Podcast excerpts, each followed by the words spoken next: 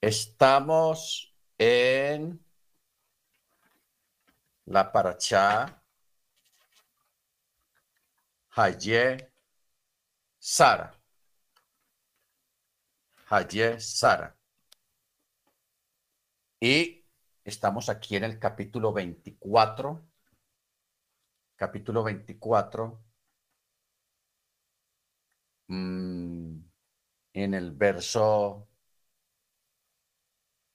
17.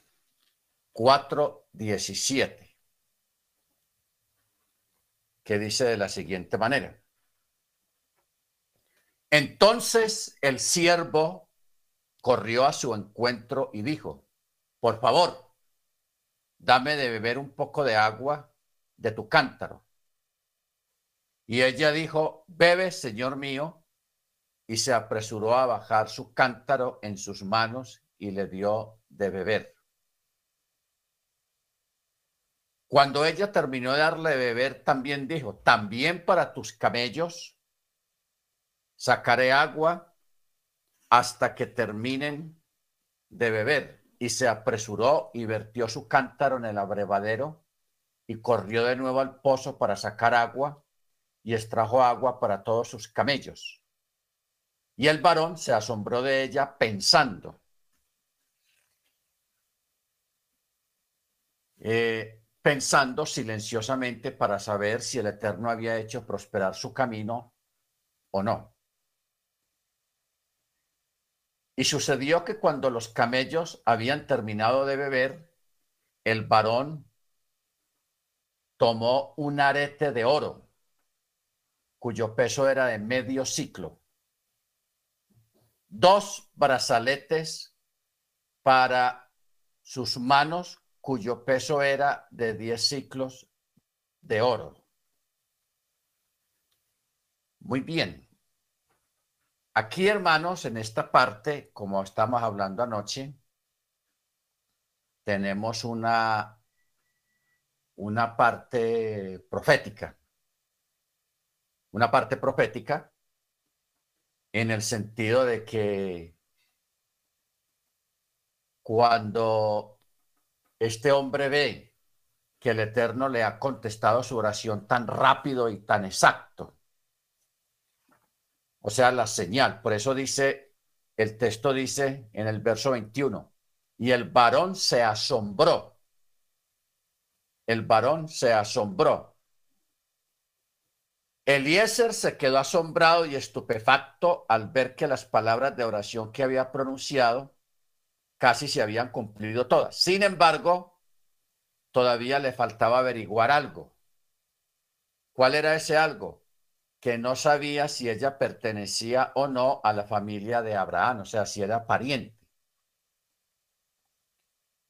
Y no nos sorprendamos por la ubicación de la letra tet en el verbo mistejá, ya que en toda la raíz verbal cuya letra inicia por chin cuando se conjuga con el modo reflexivo, se inserta la tet, la cual separa las dos letras de la raíz entre sí para que nos dé la palabra asombro. O sea, él se asombró eh, de que esto se hubiera cumplido tan rápido. ¿Ok? Muy bien. Luego cuando él ve aquellos cumplimientos, cuando él ve que todo lo que él había pedido se cumplió tan rápido, entonces él saca de, los tesoros, porque en esos 10 camellos, hermanos, prácticamente hay un, es puro, eh, está la herencia y la dote de Abraham para, para la futura esposa de su hijo. Entonces, esos camellos están llenos de comida, de especias aromáticas, de perfumes, de ungüentos, de, telas, de oro, de plata. Entonces, él saca de ahí y toma un arete de oro cuyo peso era de medio ciclo. Entonces, aquí viene la, la parte profética. Usted sabe que para el templo, el impuesto al templo era precisamente de medio ciclo. ¿Ok? Cuando el templo se inauguró más adelante, se instauró todo israelita tenía que pagar medio ciclo para el impuesto del templo. Y dos brazaletes para sus manos, o sea, una en cada mano, y cuyo peso era de 10 ciclos de oro. Entonces, esta parte profética desde los dos brazaletes tiene que ver con dos cosas. Primero, hay una alusión a los, a los diez mandamientos, o sea, las diez alocuciones. Pero también hay una alusión a las diez tribus y también hay una alusión a la casa de Yehudá y la casa de Israel. O sea, la, la separación, porque acuerde que fue una en cada mano y cada mano representa una tribu, la tribu de Yehudá y la tribu de Efraín o la tribu de Israel. O sea, cuando uno mira atentamente estos eventos que son pequeños, son actos pequeños de, de por corta duración, pero que son tan proféticos y tan importantes que tienen un impacto a nivel futuro para la historia de la humanidad. Aquí tenemos un hombre, Eliezer, guiado por el Ruach, por el Espíritu, para que él haga todas aquellas cosas que él lo hace tal vez emocionado por, por la respuesta tan rápida que el Eterno le dio, pero también puede ser una, una persona que está siendo guiada por el Espíritu para hacer aquellas cosas tan simbólicas y tan importantes y con unos significados tan profundos para lo que es la descendencia de Isaac. ¿Ok? Baruch Hachén. Pero entonces, como habíamos dicho hace un momento, todo lo que él había pedido al Eterno se estaba cumpliendo perfectamente, pero le faltaba una cosa, saber si esa muchacha era pariente de Abraham, de Abraham. Por eso es que él en el capítulo, el verso 23, él le pregunta, ¿de quién eres hija? De una. ¿Usted es hija de quién? ¿Usted es hija de quién? Entonces, y le, le, le, repite, por favor dime si en casa de tu padre hay lugar para nosotros para alojamiento para alojamiento. Entonces, hermanos, eh, esta parte de quién eres hija y por favor dime si en casa de tu padre hay lugar para nosotros para alojamiento. ¿Ok? Eh, Hay algo aquí, unos detalles muy importantes que hay que tener presentes. Primero,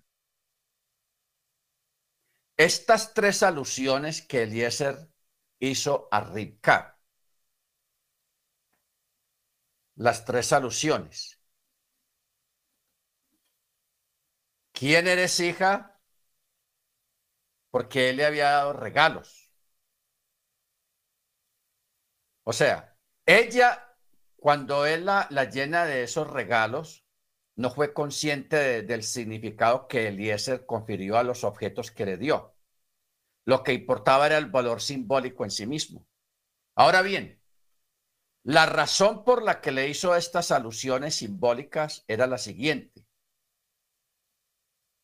Que ustedes saben que el mundo, esto es un dicho rabínico, el mundo se asienta o se sostiene sobre tres pilares, que son la bondad, el servicio al Eterno y el estudio de la Torá. Tres cosas, la bondad, el servicio al Eterno, o sea, servir al Eterno, y el estudio de la Torá. Entonces, Eliezer ya había comprobado que ella era bondadosa, por eso cuando le dio aquellos regalos, quiso simbolizar que solamente le faltaban los otros dos pilares para alcanzar la perfección humana. ¿Ok? Entonces, es muy importante nosotros, hermanos, detenernos un momento acá acerca de, estos, de estas conclusiones sabias de los, de los sabios, de los rabinos, acerca de estas tres cosas. La bondad, el servicio al Eterno. ¿De qué manera se sirve al Eterno? Al Eterno se le sirve es a, a través de la obediencia al mandamiento. Ese es el primer servicio, la obediencia al mandamiento, porque cuando usted obedece mandamiento, usted abre, hace la apertura del Shabbat, hace la apertura de las fiestas y, usted presta el, servicio al Eterno a través de la adoración, de la alabanza y la, y la dispersión de la enseñanza del Shabbat, de la Torah, entonces esa es una forma de nosotros servir al Eterno, pero es porque mucha gente piensa que servir al Eterno es predicar, eh, estar en el grupo de música y un montón de cosas. Eso de pronto forma parte, pero hay unas cosas que son principales, que especialmente son la obediencia al mandamiento. Nosotros servimos al Eterno primeramente a través de la obediencia al mandamiento. ¿Ok? Baruch Porque, por ejemplo, el arete que él, que él le puso, que él le puso, simboliza el servicio al Eterno por medio de las ofrendas y los otros brazaletes, o sea, los, de las manos, simbolizan el estudio de la Torah.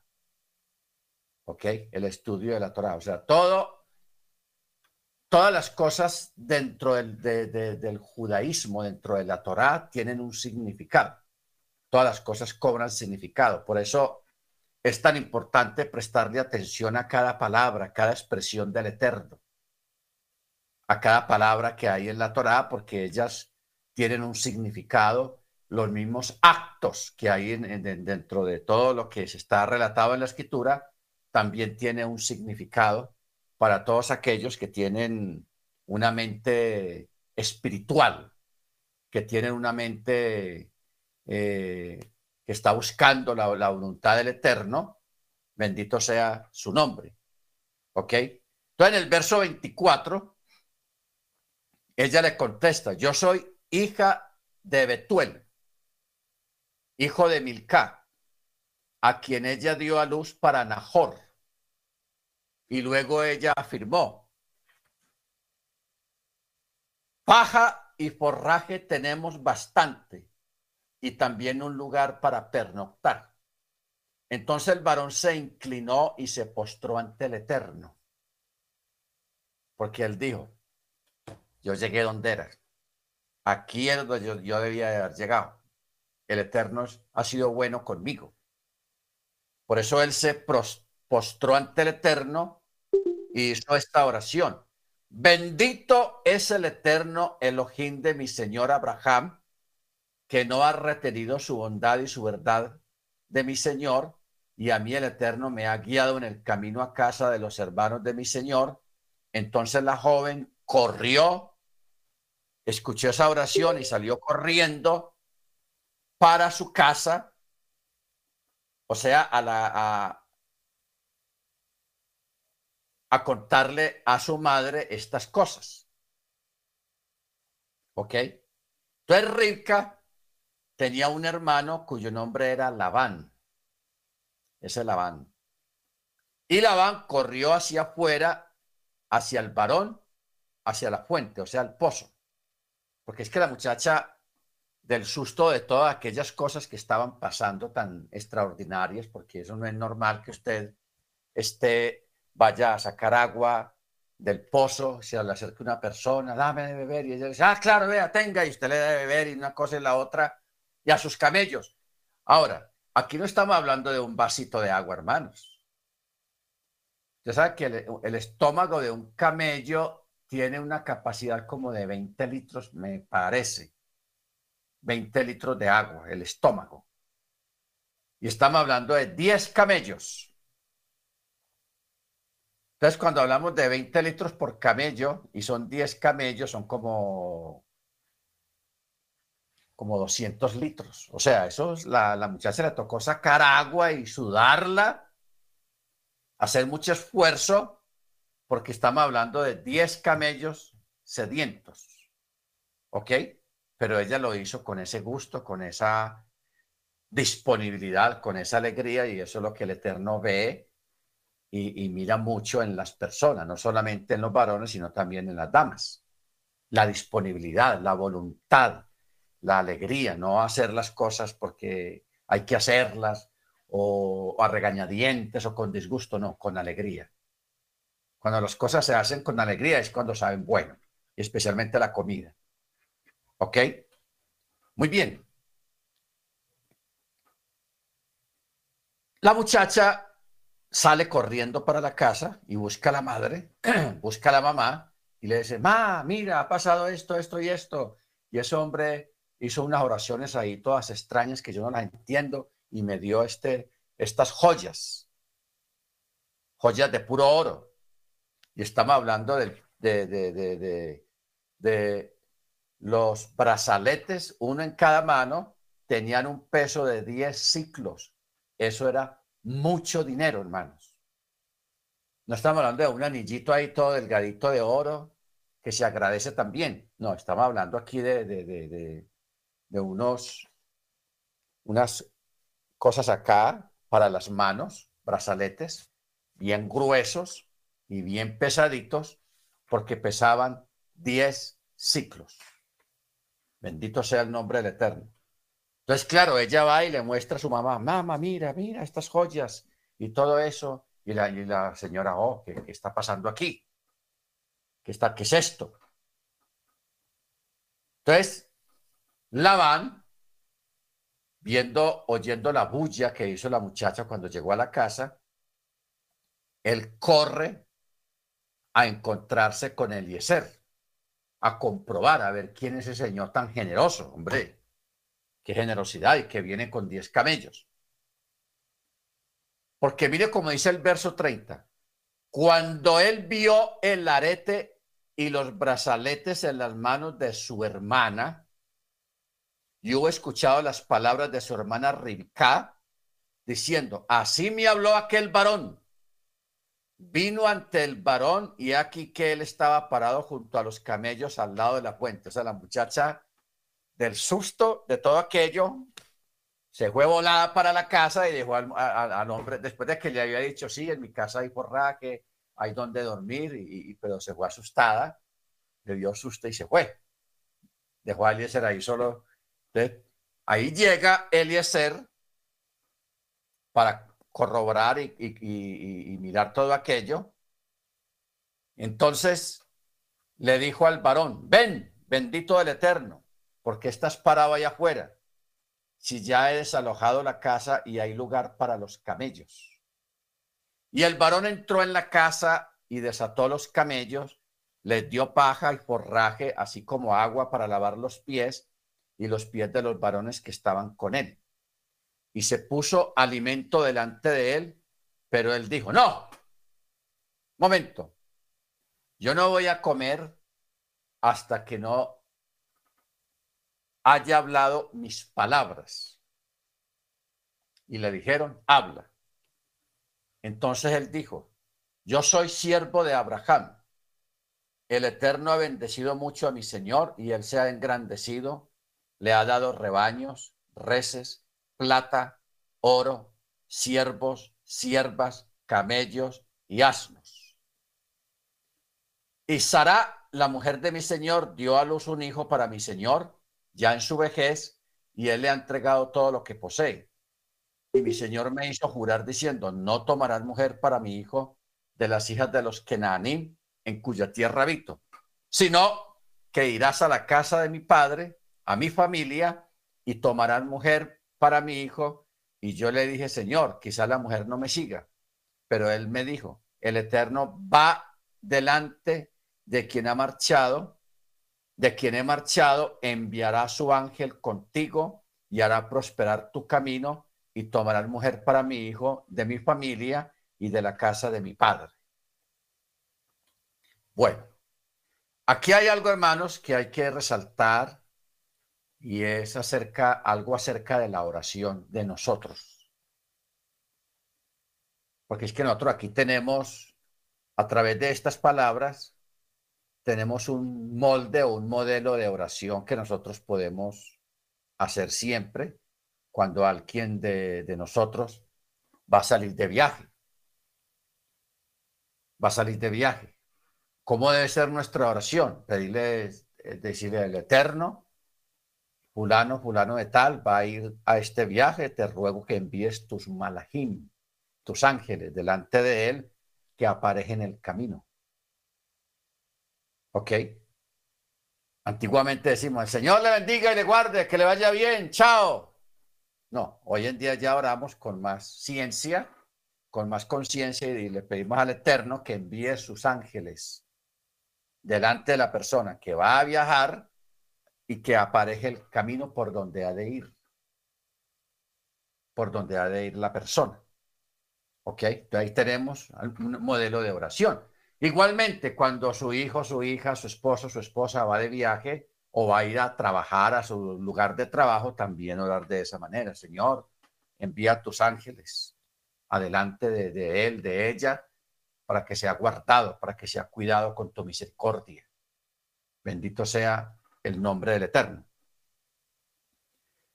Entonces, por eso es que Abraham le, eh, le, dijo al siervo, el Eterno delante de quien he marchado o he vivido, enviará su ángel contigo y hará prosperar tu camino y tomarás mujer para mi hijo de mi familia y de la casa de mi padre. ¿Ok? Bendito sea su nombre. Entonces quedarás libre de mi juramento cuando llegues a mi familia y si no te la dan, quedarás libre del juramento. Entonces el siervo añadió, y hoy llegué a la fuente, cuando llegué a la fuente.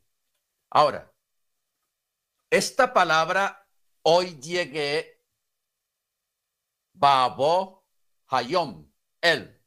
Babo Hayom, el. Esta es una expresión que está punteada, o sea, tiene más hora. ¿Qué es lo que quiere decir él cuando dice hoy llegué? Porque ese mismo día había salido en la mañana y llegó el mismo día, hermanos, porque eso era un viaje de tres, cuatro días. Entonces, cuando esa expresión, eh, Babo, Hayom El, quiere decir de que el Eterno hizo un milagro y contrajo la tierra para mí, por eso llegué hoy mismo. Hoy salí y hoy mismo llegué. Y era un viaje de tres, cuatro días, porque la distancia de un lugar a otro era, era larga o es larga. Baruch Entonces, verso 42. Hoy llegué a la fuente y dije, oh eterno, Elohim de mi señor Abraham, por favor haz prosperar mi camino por el que ando.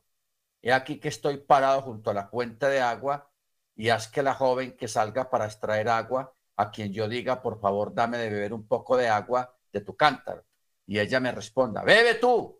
Y también tus camellos, para tus camellos extraeré agua, que ella sea la mujer que el Eterno ha probado para el hijo de mi Señor.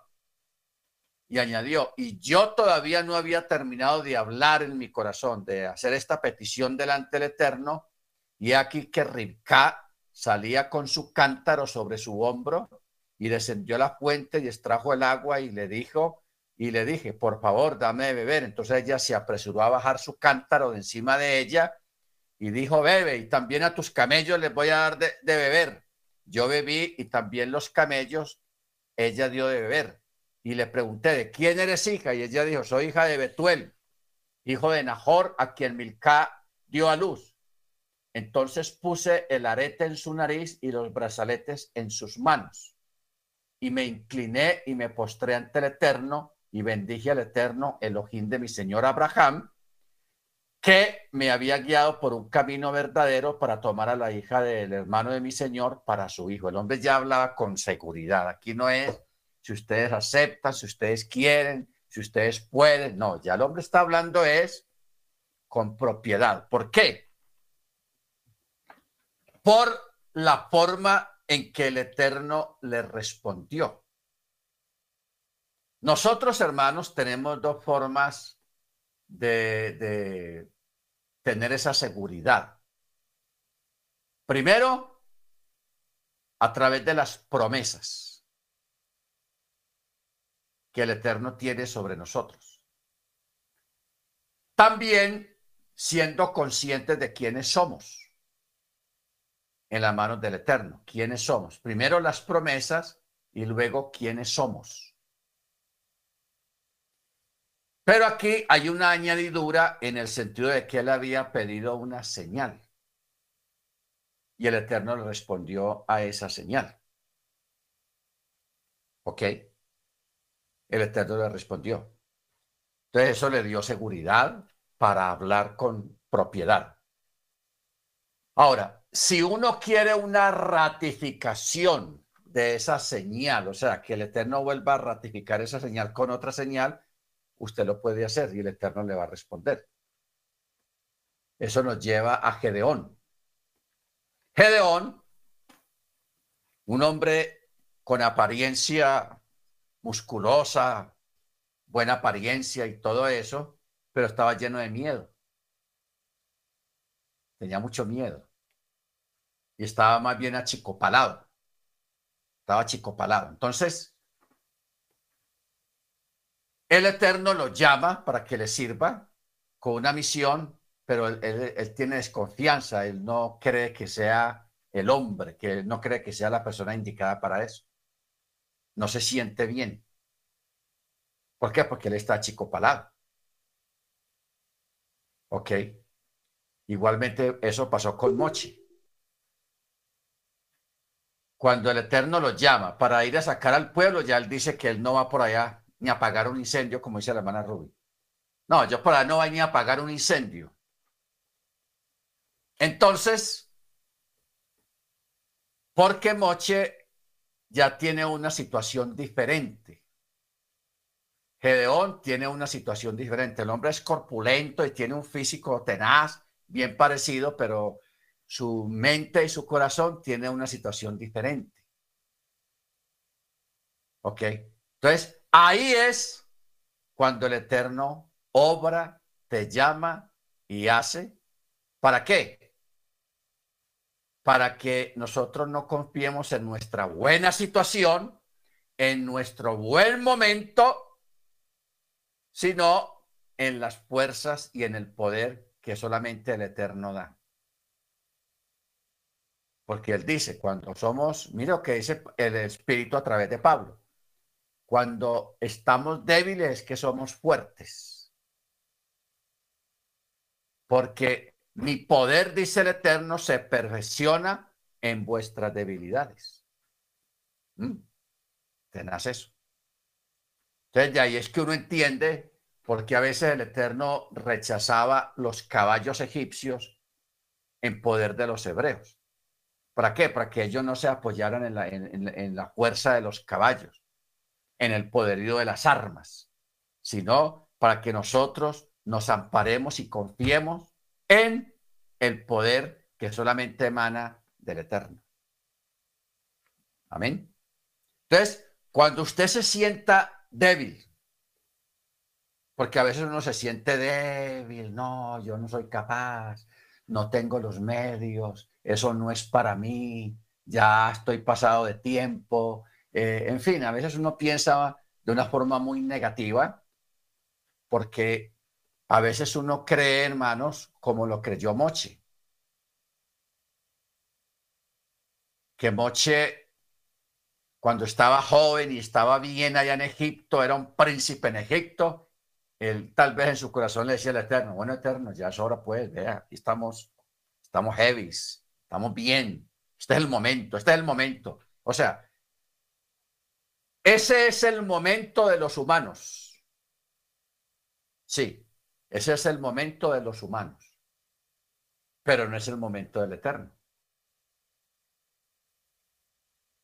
cuando ya Moche habían pasado muchos años, 40 años, ya Moche estaba más viejo, ya Moche estaba dijo, ah, ya han pasado 40 años, ¿no? Ya, yo creo que el Eterno ni se acuerda de eso por allá en Egipto, y yo aquí estoy muy ocupado y todo eso, ah, eso ya, eso ya es historia, ya eso no es para mí.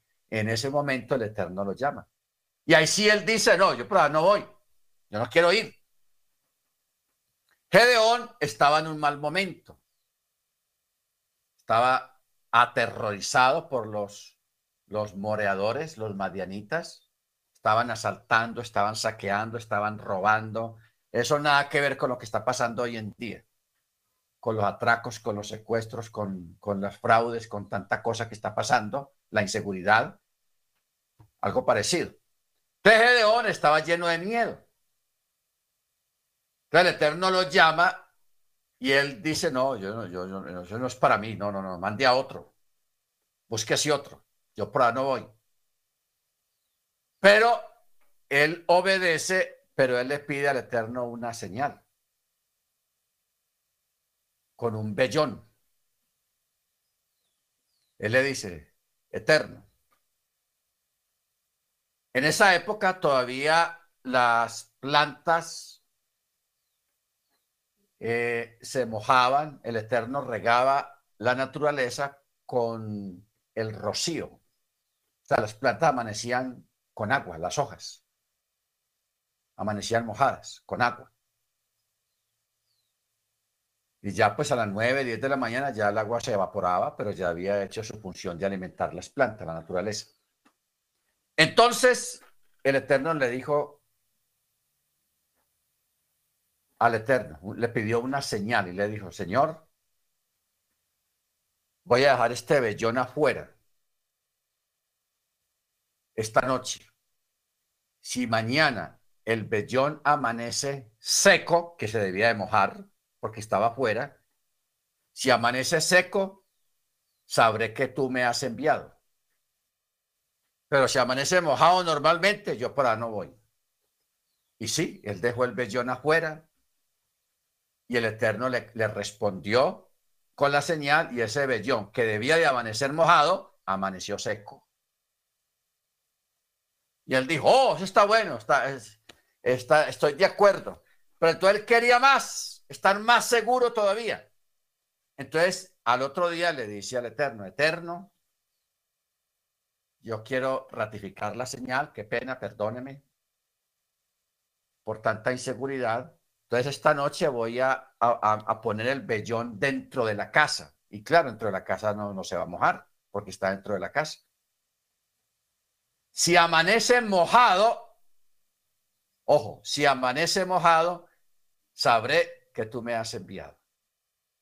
Y sí, lo dejó adentro y al otro día ese vellón amaneció, hermano, siendo que estaba dentro de la casa, amaneció mojado. Él vio que era una señal y que el Eterno lo estaba realmente llamándolo a él. Pero mire que pidió la señal dos veces, la repitió. Qué bueno uno tener esa certeza, esa seguridad de, de, de, de, uno poder pedir al Eterno una repetición de una señal que ya él ha respondido, sea positivo, sea negativo, lo que sea, pero ratificarla de nuevo. Y él lo hizo.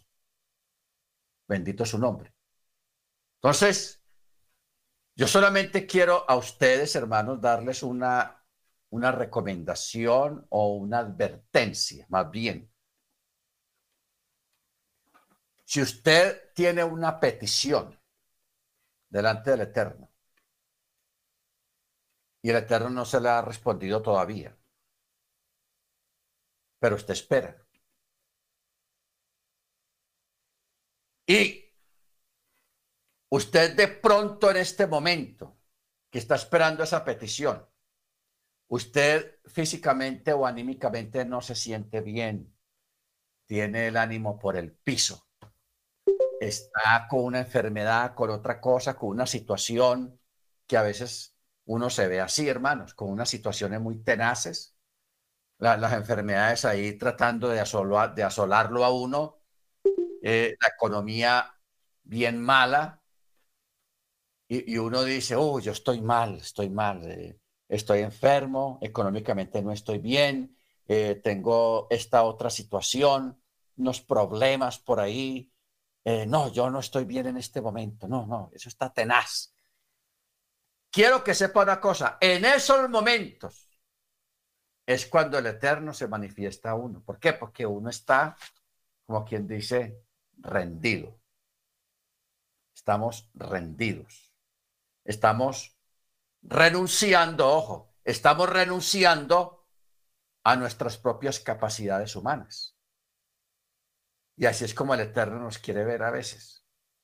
No para castigarnos, porque eso no es un castigo, sino porque ahí en ese tipo de situaciones es cuando el Eterno se manifiesta, nos hace el milagro, nos hace un llamamiento, nos hace algo, algo bueno que quiere hacer con nosotros. ¿Para qué? Para que nosotros creamos, pensemos y digamos y reconozcamos que toda buena dádiva, que todo perfecto solamente proviene de parte de Él y no de nuestros propios esfuerzos. No de nuestros propios esfuerzos. Porque usted puede estarle pidiendo al Eterno algo. Y usted de pronto diga, a ver, Eterno, la cuenta en el banco, estamos bien, gracias. Estamos muy bien allá. La cuenta del banco está bien robusta. En este momento estoy saludable, no me duelen nada. Mis relaciones sociales y todo a mi, a mi alrededor está mm, súper. Entonces usted le dice, Señor, a ver, Señor, para las que sea, ¿qué es lo que hay que hacer? A ver, dígame, que yo estoy listo, ya me siento listo. Entonces, a veces uno piensa que esas son las circunstancias y condiciones en que el Eterno nos va a llamar y a veces no es así. El Eterno nos llama es cuando estamos abajo, enfermos, situaciones, problemas, que la economía no anda muy bien. Eh, ahí es cuando el Eterno nos, llama o nos hace un milagro o nos, nos hace alguna cosa buena. Eso es increíble, hermanos. Eso es increíble. Pero ¿por qué a veces el Eterno lo hace de esa manera? Por culpa de nosotros mismos. ¿Por qué culpa de nosotros mismos? Porque nosotros a veces cosas, la honra y la gloria que pertenece al Eterno, se la damos a otros. O nos la robamos para nosotros mismos.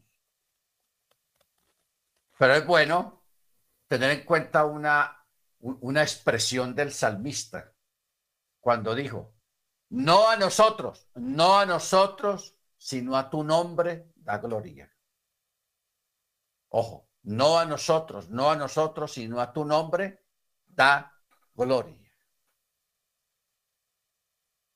Entonces, si usted tiene alguna situación, hermanos, parecida, usted esté pendiente que en cualquier momento viene su respuesta, viene su llamamiento, viene su bendición, en el momento, como dice la escritura, que menos pensemos. Por eso es que la venida del Mesías va a ser así en un, momento así. Diga, cuando digan paz y seguridad, vendrá destrucción repentina. Y Él vendrá en el momento que menos nos imaginamos. Entonces, pensemos por un momento qué quiere decir eso. Vendrá en el momento que menos nos imaginamos, porque a veces nosotros creamos momentos nosotros vivimos momentos muy buenos en la presencia del Eterno. Y nosotros pensamos y decimos, uy, eh, yo siento que el Señor ya va, ahora sí va a venir, el Señor ya sí me va a hacer esto, el Señor, porque es que esto está muy bueno, esto está... Eh, eh". no, y no es así. Cuando usted se vea en una situación bien paupérrima, que usted tiene el ánimo por el piso, el cuerpo se está enfermando, se está siendo asoleado por enfermedades. Esos son los momentos en que el Eterno va a llegar a tu vida y va a hacer algo con usted. Bendito sea su nombre. Solamente que estemos ahí quietos, como dice el salmista, estar quietos. Y para que veáis lo que yo voy a hacer con vosotros. Amén. Baruch bendito su nombre. Muy bien. Verso Eh, estamos en Génesis 24, verso 49 dice, y ahora, si ustedes quieren hacer bondad y verdad con mi Señor, díganmelo. Y si no, también me lo dicen para que me marche hacia la derecha o hacia la izquierda. Y Labán respondió, así como Betuel, y dijeron, eh, del eterno ha surgido este asunto, no podemos hablarte ni mal ni bien. He aquí, Ribka está delante de ti, tómala y vete, y que sea mujer del hijo de tu Señor, como habló el Eterno. Aquí tenemos personas que están aceptando la voluntad del Eterno. Y sucedió que cuando el siervo de Abraham escuchó las palabras de ellos, se postró en tierra ante el Eterno, y el siervo sacó utensilios de plata, de oro, telas, que entregó a Ribka y dio frutas a su hermano y a su madre. Y comieron y bebieron él y los varones que estaban con él y pernoctaron y se levantaron en la mañana y él les dijo, envíenme a mi señor. Y dijo su hermano, o sea, así como su madre, que la joven permanezca con nosotros un año o diez meses, después partirá. Pero él les dijo, no me hagan demorar, ahora que el Eterno ha hecho prosperar mi camino, envíenme e iré a mi Señor. Bueno, aquí hermanos, en esta parte de este relato, aunque no lo dice explícitamente, esa noche pasaron muchas cosas. Porque es que mire usted que ellos cambiaron. En el verso 50, ellos dijeron, del Eterno ha surgido este asunto, no podemos hablarte ni mal ni bien. He aquí la muchacha, está ahí. Si ella quiere eh, que sea mujer del Hijo de tu Señor, como habló el Eterno. O sea, todo, todo bien. Ellos aceptaron que la muchacha se fuera. Hermano Freddy. Salón More. Eh, es que eh, usted leyó o un año o diez meses. ¿Sabe qué me llama la atención, More? Que en la, textual que yo tengo es que diez días.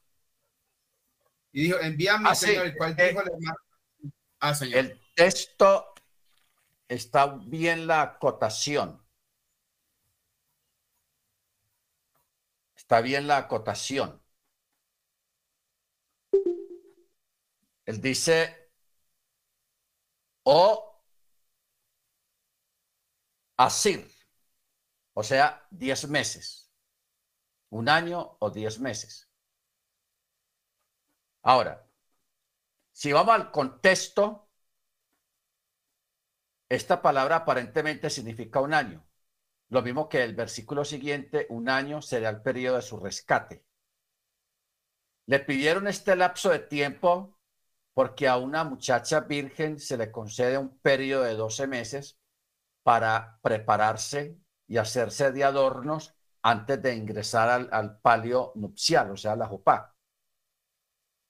O 10 meses. Pero si dijeras, Yamim,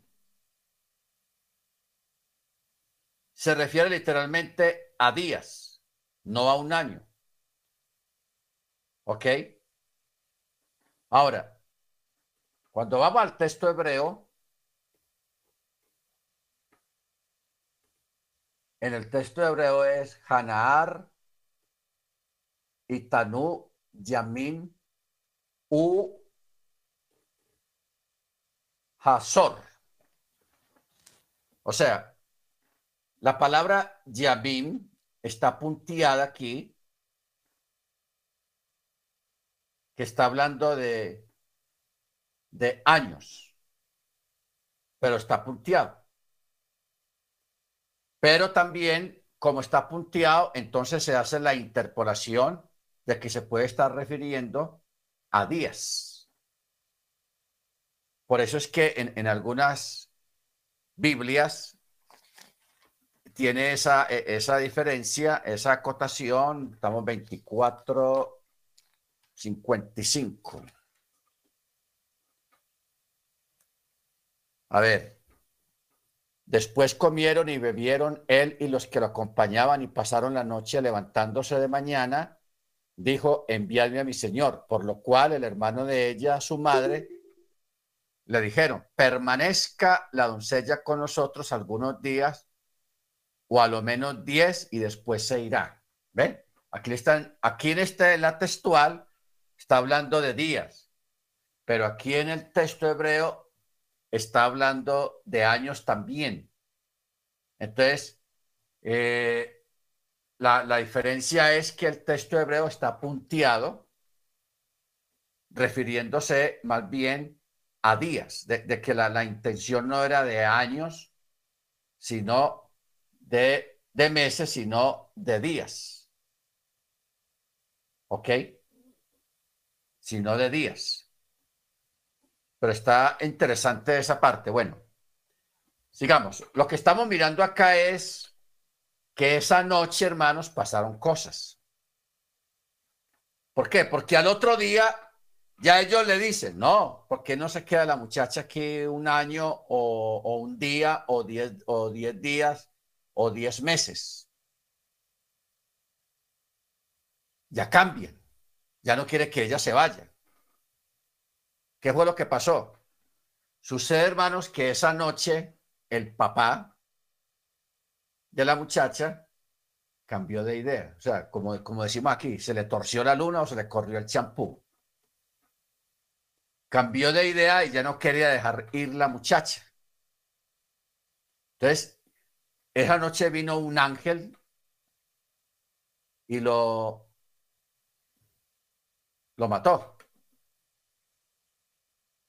lo mató. Aquí explícitamente en la lectura no está eso, pero lo único que sí hay en la lectura de ahí en adelante es que ya el papá, ya no se habla de, del papá, ya aquí los que están hablando es el siervo, la muchacha, la mamá y la van. Pero el papá no se ve por ningún lado, siendo que en esa época la autoridad y la vocería siempre la tenía el papá. Pero mire que aquí, a partir del verso 55, ya el papá no se oye por ningún lado. ¿Qué pasó con el papá? Porque no aparece aquí. ¿Ok? Bendito sea el nombre del Eterno. Entonces, por eso es que en el verso 55 ya ellos le dicen que se quede unos días o unos meses, todo eso, que no lo hagan. Eh, entonces el siervo les dice, pero no, no me hagan demorar. El Eterno ya hizo prosperar mi camino. Ya ustedes saben que esto es del eterno, ustedes mismos lo dijeron. Ahora porque están cambiando de idea. Entonces en el verso 57 ellos le dijeron, llamemos a la joven y le preguntaremos su decisión. Llamaron a Ribka y le dijeron, ¿irás con este varón? Y ella dijo, me voy. Me voy. O sea, iré. Como quien dice, me voy por mí misma, así ustedes quieran o no quieran, pero yo me voy. Ojo con esto. Así pues, enviaron a su hermana Ribka junto con su nodriza y al siervo de Abraham y, a los varones.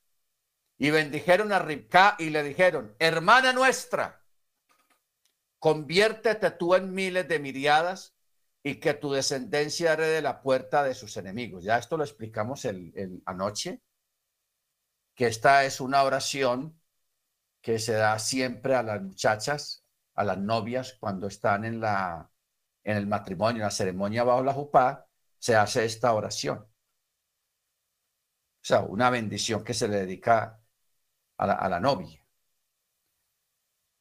conviértete en miles de miriadas y que tu descendencia herede la puerta de sus enemigos.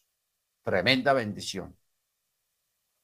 Y se levantó Ribka junto con sus mozas y montaron sobre los camellos y siguieron al varón y el siervo tomó a Ribka y partió.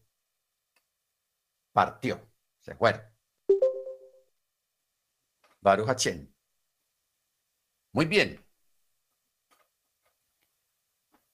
De aquí, hermanos, eh, se saca una conclusión a nivel rabínico cuando ellos dijeron, llamemos a la joven y preguntemos qué decide ella.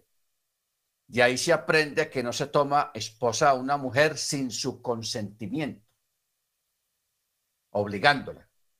Pero más sin embargo, en muchas culturas rabínicas ortodoxas sí se le obliga a la muchacha a casarse con el, con el, que los padres decidan. Eso, de todas maneras, la, la costumbre siguió. No consultan con la muchacha si ella quiere o no quiere, no. Lastimosamente. ¿Ok? Baruch Hachem. Bueno, aquí en el verso 6.2 cambia el relato. Dice, Isaac llegaba de haber ido a ver la Roí. Ver la Roí. O sea, había hecho un viaje a ver la Roí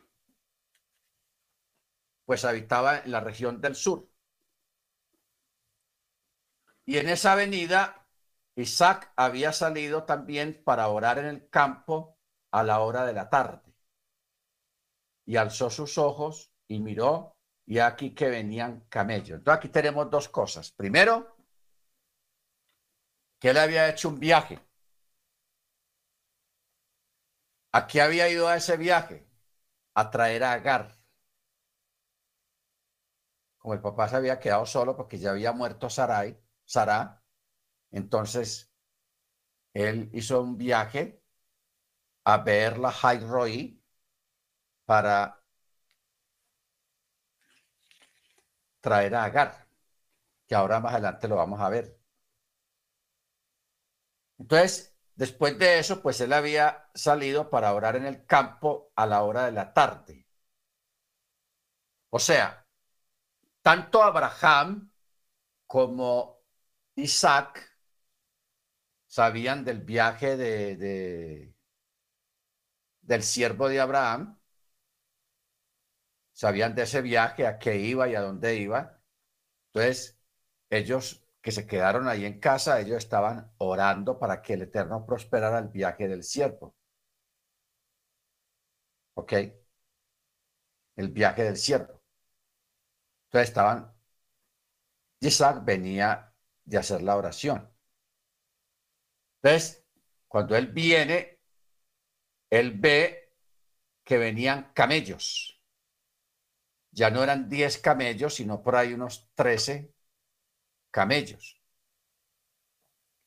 Entonces, Rica alzó los ojos y vio que venía un varón, venía alguien, o sea, era Isaac y se inclinó sobre el cabello y le dijo al siervo, ¿quién es ese señor que hay allá, que viene, que camina en el campo hacia nosotros?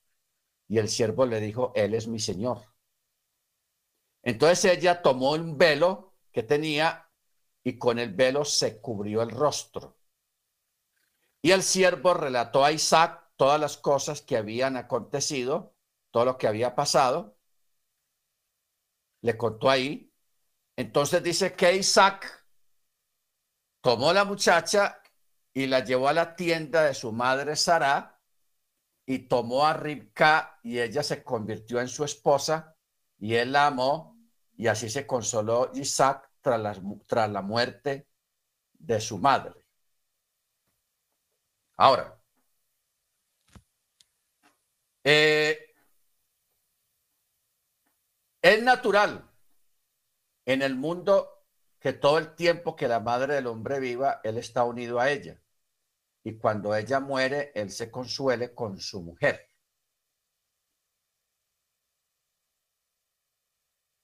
Betuel, el hermano de Abraham. Sí. Amén. Muy bien.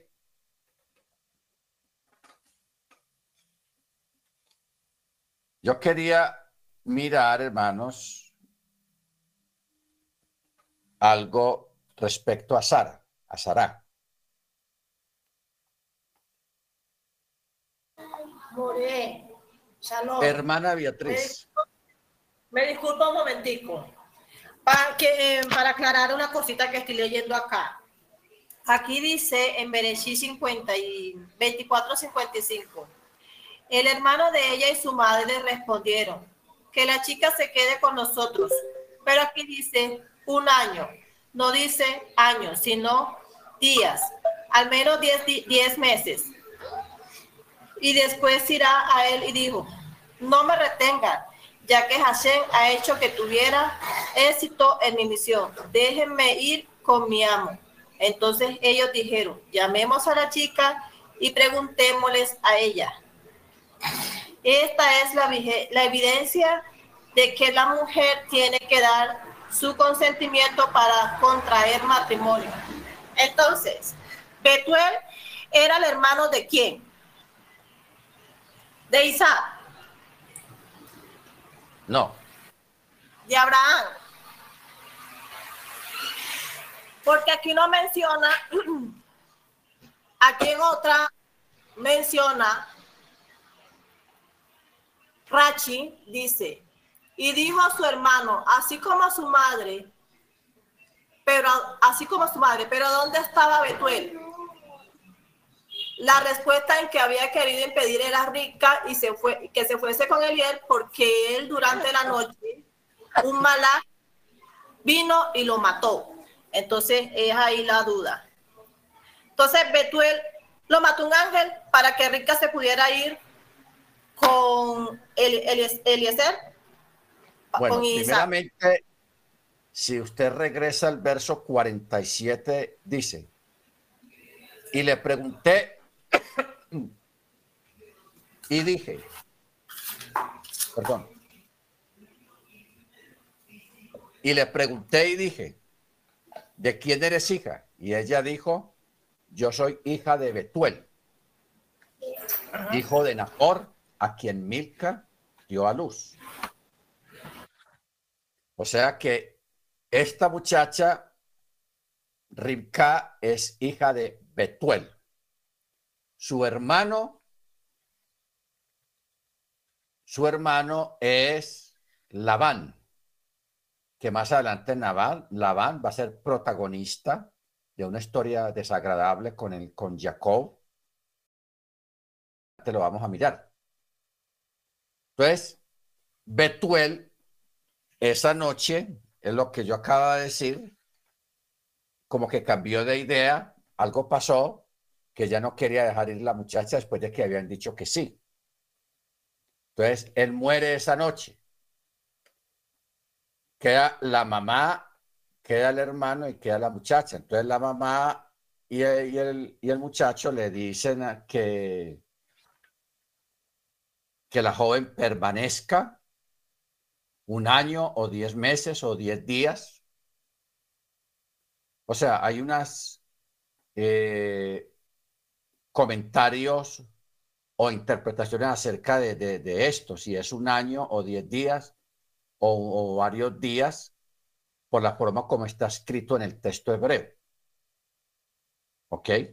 Lo que pasa es que aquí el texto está punteado, entonces ya uno entiende de que no se está refiriendo a, años, sino a, a días, porque otros lo ponen como meses.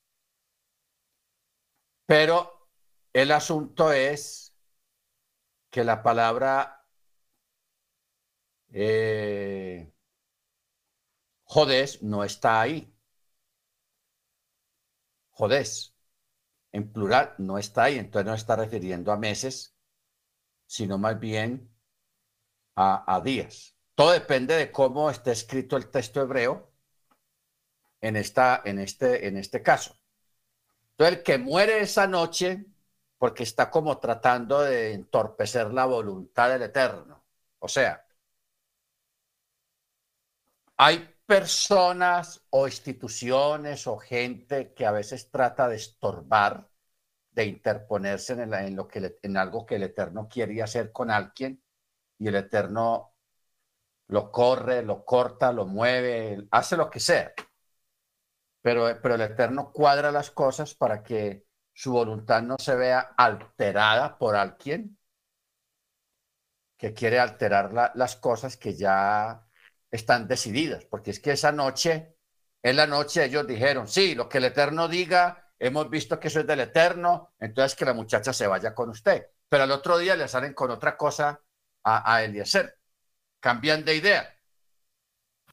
Amén, o sea que fue voluntad de Elohim que esa noche el hermano muriera. Pues para que no tocara ya lo que se había dicho. Ah, muchas gracias, muchas gracias, More. Shalom. Ok. Muy bien. Respecto a Sara, eh, hay tres hechos milagrosos que eran expresión sobre el alto nivel de espiritual que tenía Sara, que indicaba su cumplimiento perfecto a los tres preceptos propios de las mujeres, que son el encendido de las velas en la noche de Shabbat, la separación de la jalá de la masa y las leyes de la pureza menstrual. O sea, la Sara, cuando estuvo en vida, habían tres hechos milagrosos que la acompañaron siempre. Primera, la vela siempre se mantenía encendida de la víspera de un Shabbat hasta el siguiente. Segundo, eh, la bendición de la masa. La bendición de la masa tiene que ver con la abundancia de alimento en casa. ¿Ok? O sea, cuando usted, las hermanas, están preparando la masa, están que hacen el pan, no lo compran o lo mandan a hacer a una panadería, sino que ustedes mismos lo hacen. Eh, hay una parte cuando se está preparando la masa, se está amasando la masa para que quede en su punto. Cuando se hace eso, siempre se recita una bendición la bendición del pan. Y hay una parte que es alajá, que es rabínica, que es que parten, sacan un pedacito de, de, de, la masa, un pedazo pequeño, y lo queman. No lo, no lo meten a, no lo consumen, sino que lo queman. Ese pedacito que se saca, eso es lo que los, los israelitas llaman la separación de la masa. ¿Ok? la separación de la masa. Entonces,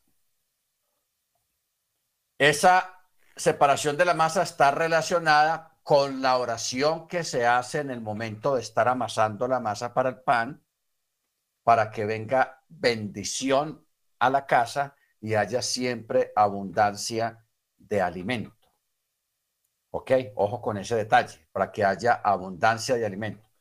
Y el otro milagro era de que una nube estaba adherida a su tienda. Cuando Sara murió, todo esto cesó. Todo esto cesó. Pero cuando Ribka, por eso es que vemos en el texto que Isaac no llevó a, a a su propia tienda, sino que la llevó a la tienda de, de Sara. No sé si, si se ha captado ese detalle. En el verso 67 dice, Isaac la llevó a la tienda de su madre Sara. No la llevó a su propia tienda de Isaac, sino a la tienda. ¿Por qué? Isaac la llevó a la tienda y aquí que Ribka era como su madre Sara. Sara. Esto quiere decir que después de haberla llevado a la tienda súbitamente, Rica era como su madre. ¿En qué sentido era como su madre?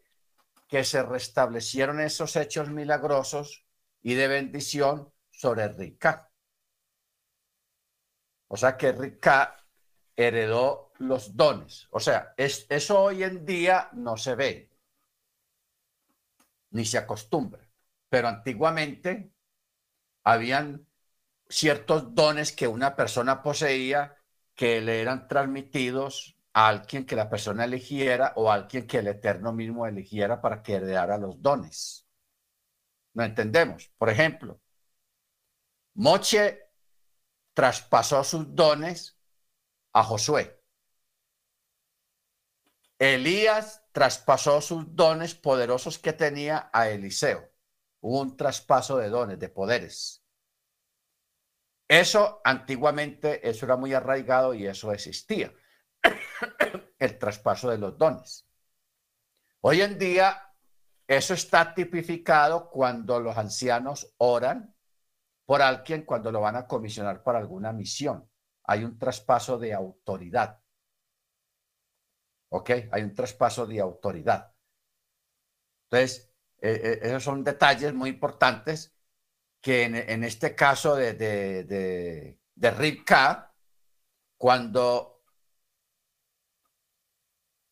Isaac la lleva a la casa de Sarah, él lo hizo con la intención de que Ribka heredara los dones que tenía su madre.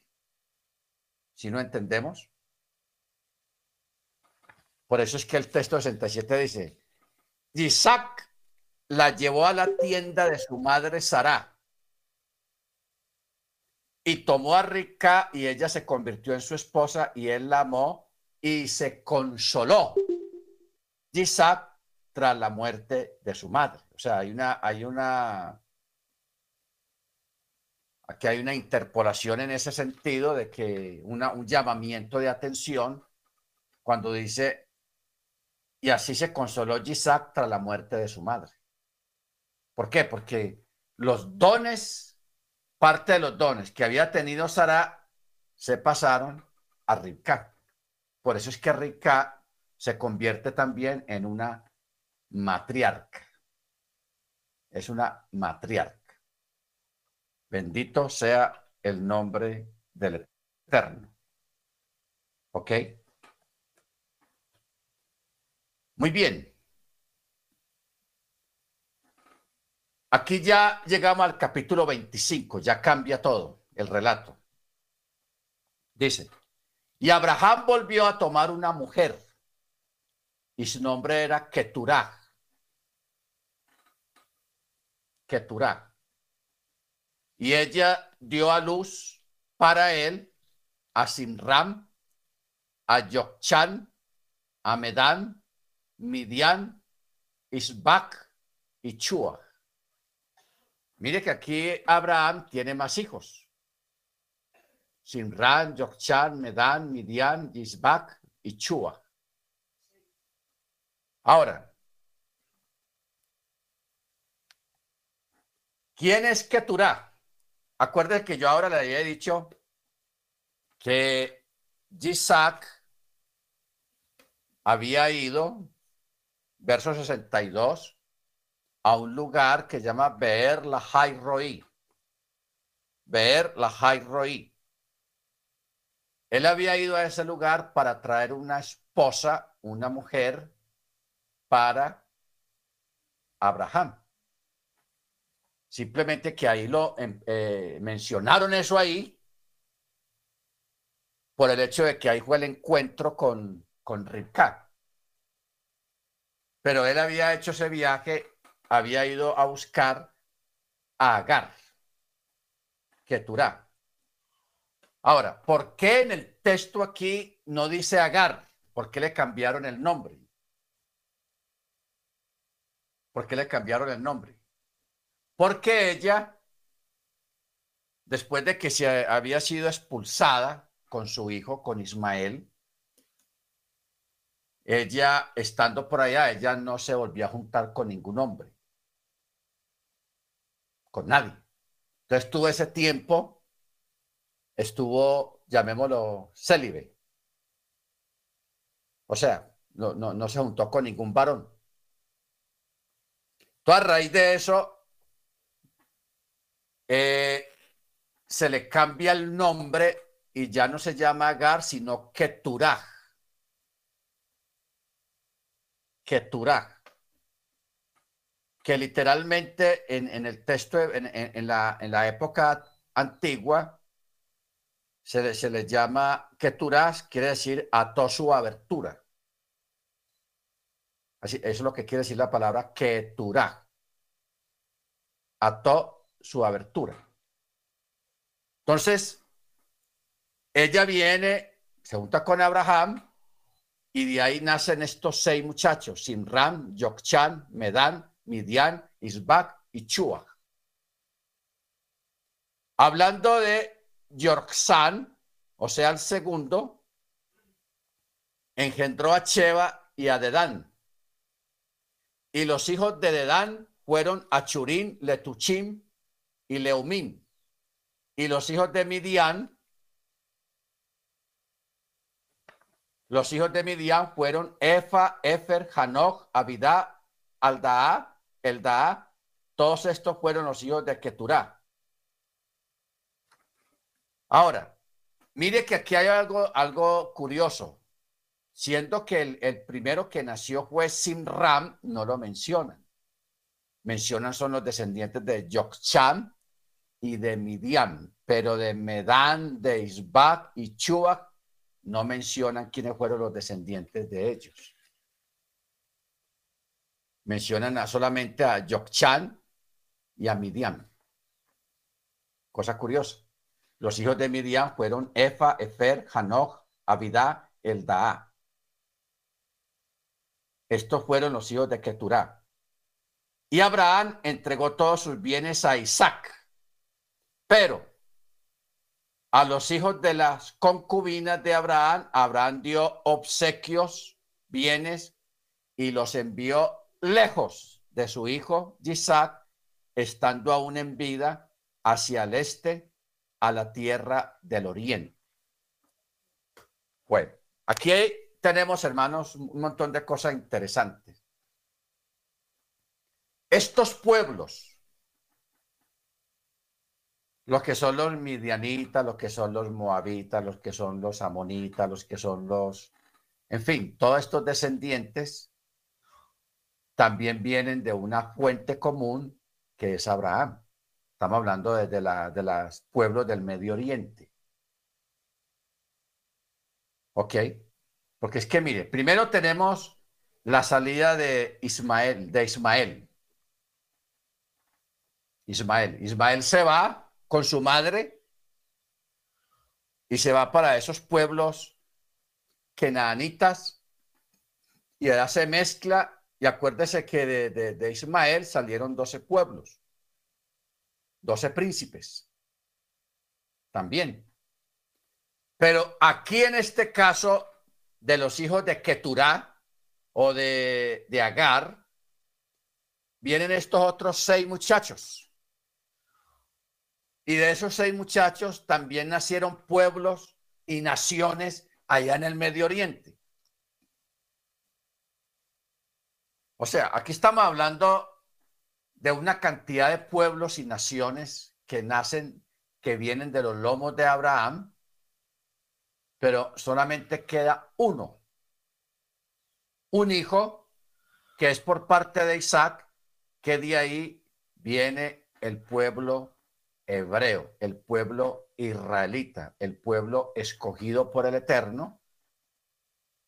Pero todos esos otros pueblos que también son descendientes de Abraham quedan aparte. Por eso es que el, texto aquí dice que Abraham dio obsequios, o sea, regalos y dinero a sus otros hijos, que son hijos de él también, y los envió lejos de Isaac, para que no hayan problemas. ¿Por qué? Porque Abraham ha entendido que la promesa y las promesas que el Eterno le ha dado a él desde hace muchos años van es por el lado de Isaac, por el lado de Isaac, no por el lado de sus otros hijos. Pero esos otros hijos se unieron y formaron un pueblo más adelante bajo una bandera, bajo una religión que se llama el Islam. Por eso el Islam o los árabes, los toda esa gente allá en el Medio Oriente, hermano, los países árabes, Emiratos Árabes, Dubái, eh, Jordania, Amán, todos esos lugares, hermanos, son gente que son descendientes también de Abraham. Simplemente que ellos, eh, porque el Eterno vio en ellos corazón de idolatría, corazón de odio a Isaac, entonces por eso los puso aparte. De pronto son cosas que nosotros no entendemos, porque hay muchas cosas que, que ocurren en el mundo y que nosotros no entendemos, pero, pero cuando uno ve estos textos y los, y los analiza bien y va a la historia y una cosa y la otra, uno se da cuenta, hermanos, de que el, Eterno está cumpliendo su propósito y por eso es que Pablo hace una analogía, hace una analogía sobre el hijo de la esclava y el hijo de la libre. ¿Ok? Hermano Freddy, si nos colaboran en esta parte, a ver dónde es que está, eso está en las cartas apostólicas, para si, a ver si podemos leer algo sobre eso. O sea, esto es una, una, eh, una forma de nosotros entender la historia de la humanidad la historia de la humanidad. La historia de la humanidad está estrazada a partir de las dos casas, lo que nosotros llamamos las dos casas, pero hay aquellos otros, aquellos otros. Gálatas 4:30. Vamos a mirar. Libro de Gálatas, capítulo 4 Dice así, pero vamos a leerlo a partir del verso 21. Si usted tiene Rúa y lo tiene activado, usted va a entender algo extra en esta lectura. Solamente hay que poner buen oído. Dice 4.21 de Gálatas. Decidme, dice Pablo, los que queréis estar bajo la ley, no ponéis atención a la ley, porque está escrito que Abraham tuvo dos hijos, uno de la esclava y uno de la libre. Uno de la esclava y uno de la libre. Eh, el de la esclava nació según la carne, pero el de la libre nació según la promesa, las cuales son alegorías, porque éstas representan dos pactos. Una, Agar, que es el monte Sinai, que engendra para esclavitud. Ahora bien, Agar es el monte Sinai en Arabia y es figura de la Jerusalén actual, pues está esclavizada con sus hijos. Pero la Jerusalén de arriba, la cual es nuestra madre, es la libre, porque está escrito, regocíjate, oh estéril, la que no da salud, prorrumpe y clama la que no sufre dolores de parto, porque muchos son los hijos de la desamparada, más que la de que, la que tiene marido.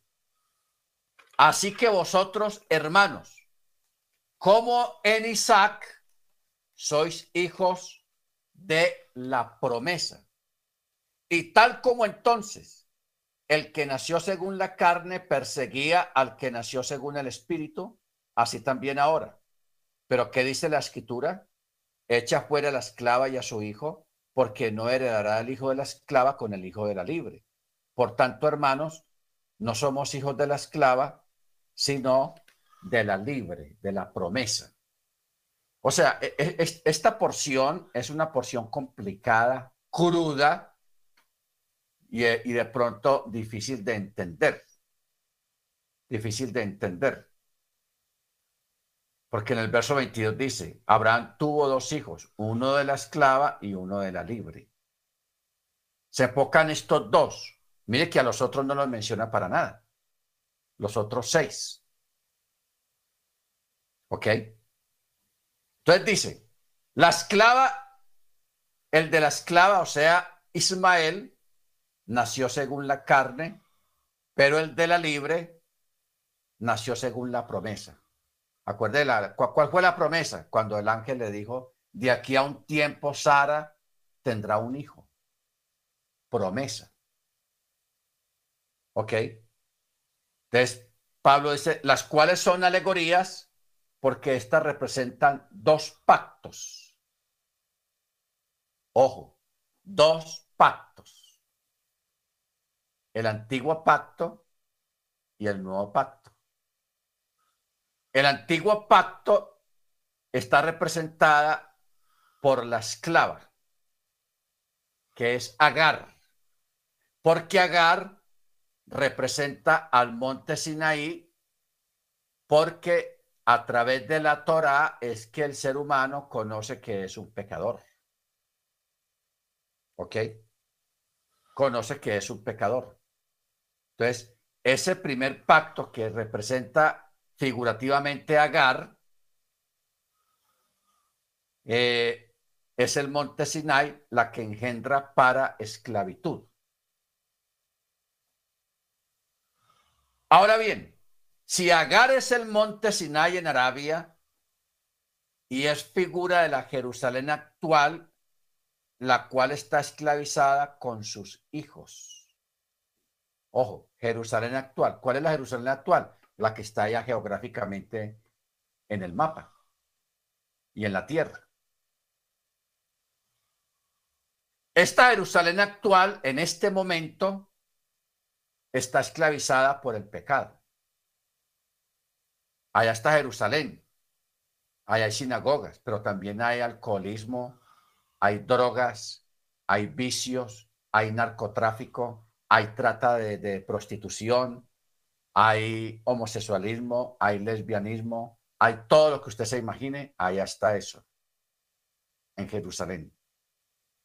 Pero hay otra Jerusalén, verso 26, la Jerusalén de arriba, la cual es nuestra madre que está representada por Sara, la que es poseedora de las promesas también, porque de ella nació un hijo de una forma milagrosa por promesa de restauración. Por eso se dice el texto, regocíjate estéril, la que no da salud, prorrumpe y clama la que no sufre dolores de parto, porque muchos son los hijos de la desamparada, más que la de, la que tiene el marido.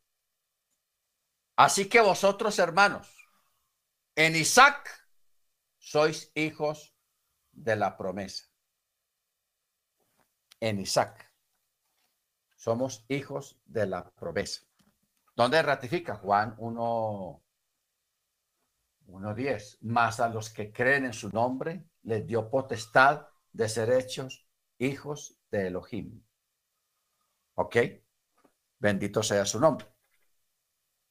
Entonces, es bien diciente esta parte que es bueno entenderla porque es complicado, hermano, es complicado porque es que la, la, la, la tiene algunas áreas acerca de promesas, por eso es que existe una Jerusalén celestial y existe un templo celestial. Hay dos cosas. Si hay una Jerusalén celestial, pues eh, dentro de esa Jerusalén celestial tiene que haber un templo. Por eso es que Yeshua, cuando él resucita, antes de que Miriam lo toque, ella le dice, no me toques porque aún no he subido. ¿A dónde tenía que subir, hermanos? Ella, e, él tenía que ir al lugar santísimo del templo celestial para esparcir allí su sangre, la sangre del nuevo pacto o la sangre del pacto eterno que es diferente. Porque esa sangre del macho cabrío, de la vaca roja, que era introducida al lugar santísimo una vez al año en Yom Kippur, esa sangre cubría el pecado, no lo quitaba. Por eso tenía que haber un máximo sacrificio. Y este máximo sacrificio lo realizó Yeshua, por eso su sangre él la tenía que llevar allá a ese templo celestial para llevarla allí y por eso Pablo la llama la sangre del pacto eterno. Ojo, la sangre del pacto eterno. Baruch Hachem. Ahora, aquí hay un detalle, hay un detalle en el verso 6. ¿Qué dice? Pero a los hijos de las concubinas de Abraham, Abraham dio obsequios y los envió lejos de su hijo Isaac, estando aún en vida hacia el este, a la tierra del oriente, sea, el oriente.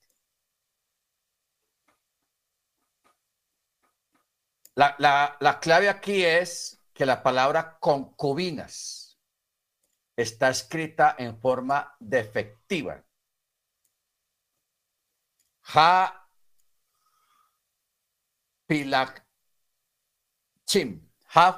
pilachim.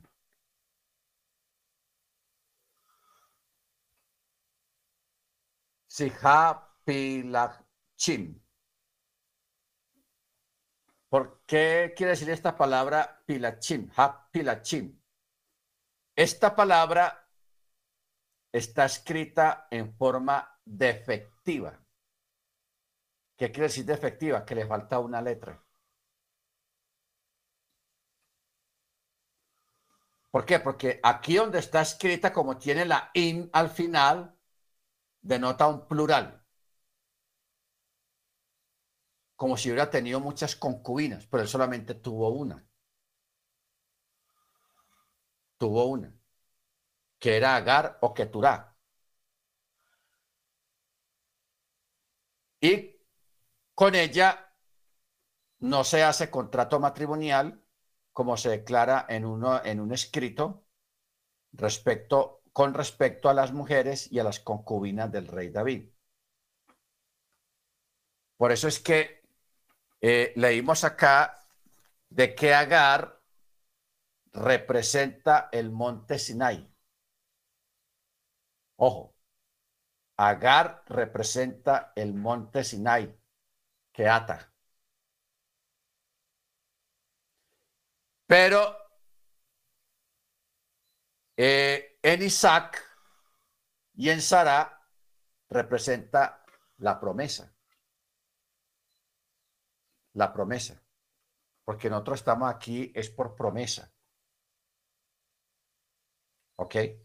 Por promesa y por fe. Ya veno acercado al Eterno. Bendito su nombre.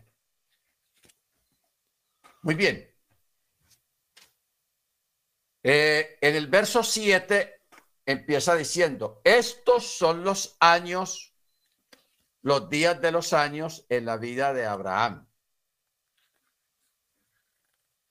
Vivió 175 años y Abraham expiró y murió en buena vejez, anciano y satisfecho y fue reunido con su pueblo. Y lo sepultaron sus hijos Isaac e Ismael en la cueva de Macpelá en el campo de Prón, hijo de Jití Sohar, la cual está frente a Manre, el campo que Abraham había comprado de los hijos de Het. Allí fue sepultado Abraham y su esposa Sara. Y sucedió que después de morir Abraham, Elohim bendijo a su hijo Isaac, e Isaac se asentó cerca de Beer Lohai Roí. Cerca de leer Lohai Roí. Estos son los descendientes de Ismael, hijo de Abraham. Ahora sí vamos a entrar en materia. A quien había dado a luz para Abraham. La Misri Agar, sierva de Sarah estos son los nombres de los hijos de Ismael por sus nombres según sus nacimientos. El primogénito de Ismael fue Nebayot, Kedar, Abbeel, Mipsam, Misma, Dumag, Masá, Hadad, Temá, Yetur, Nafis y Kedma. Estos son los hijos de Ismael y estos son sus nombres en sus poblados y en sus fortalezas doce príncipes para sus pueblos. Uno queda, hermanos, asombrado porque en el catolicismo y en la iglesia cristiana se omite mucho esto. O sea, de Abraham salieron dos grandes ramas, pero muy grandes. Uno, el de la promesa en Isaac, que son las doce tribus de Israel. Y en otro vienen los doce príncipes, doce casas, también por parte de Ismael. Eso es impresionante. Yo, yo, yo no, no entiendo realmente todo esto, el porqué del ocultamiento, porque casi no se habla de que hubieron por parte de Isaac las doce tribus de Israel, por parte de, de Ismael también hay doce tribus, hay doce casas, doce príncipes, hermano Freddy. No, More, pero, More, pero es que usted hoy me tiene tocado, me gusta. Y mire que usted acaba de decir, usted no entiendo el por qué hay ocultamiento. More, ¿usted no, usted qué piensa en este momento que, se va a celebrar un mundial en Qatar, donde ya hay unas prohibiciones, eh, prohibiciones acerca de muchos asuntos? Y a mí me parece, si usted me perdona, no se more, aprovechemos que también ellos están haciendo algo, eh, digámoslo así, como evangelizando, porque todo mundo, por así decir, por el mundial, tiene los ojos eh, puestos allá. Y el tema principal, si usted ve las noticias, es la religión. No lo ha notado de pronto eso, mi moré. Pues ahorita que llega al tema y que, hay, un debate muy grande actualmente porque el mundial comienza mañana. Mañana comienza la, la locura para los aficionados al fútbol. Y el debate es que para que se hiciera este mundial hubo mucha corrupción. O sea, los árabes pagaron a los organizadores de la FIFA para que les dejaran hacer el mundial en su tierra, en su territorio. Durante todos estos 10 años que que han pasado después de esa negociación, ellos no tenían los estadios y ya los tienen listos. En 10 años construyeron como siete estadios. Y en esa construcción llevaron muchos inmigrantes de muchos países para que trabajaran allá y muchos murieron porque trabajaron en condiciones muy paupérrimas, etcétera, etcétera. Pero el otro debate es las prohibiciones que hay porque eso es un país musulmán muy severo, entonces les prohíben que, si van homosexuales, que, que, no, se, no anden por la calle cogidos de la mano, hacer muestras pues de cariño públicamente, porque esa gente odia y detesta a los musulmanes, a los, perdón, a los homosexuales, y también hay un montón de prohibiciones que son de carácter religioso. O sea, como usted dice, va a haber una forma, ellos van a tener una vitrina para evangelizar al mundo a través de todas sus prohibiciones y linderos que le pusieron a la gente que vaya a ir allá a ver los partidos. Y sí, va a ser una forma implícita de, evangelizar al mundo, de, exteriorizar la religión islamista musulmana al mundo. Algunos se interesarán, otros no se interesarán, pero de todas maneras es una vitrina muy grande que ellos van a tener allá para, para exponer su, su religión, porque esta religión del Islam y ese país viene de los descendientes de Ismael, claramente lo que estamos tratando. ¿Ok? Entonces, gracias hermano Fred. Ah, estas naciones de los descendientes de Ismael, Dumá, Masá, Hadad, Temá, Yetur, Nafis, Kedemá, eh, son los hijos de Ismael, sus nombres en sus poblados y en sus fortalezas, doce príncipes para sus pueblos. Tenaz.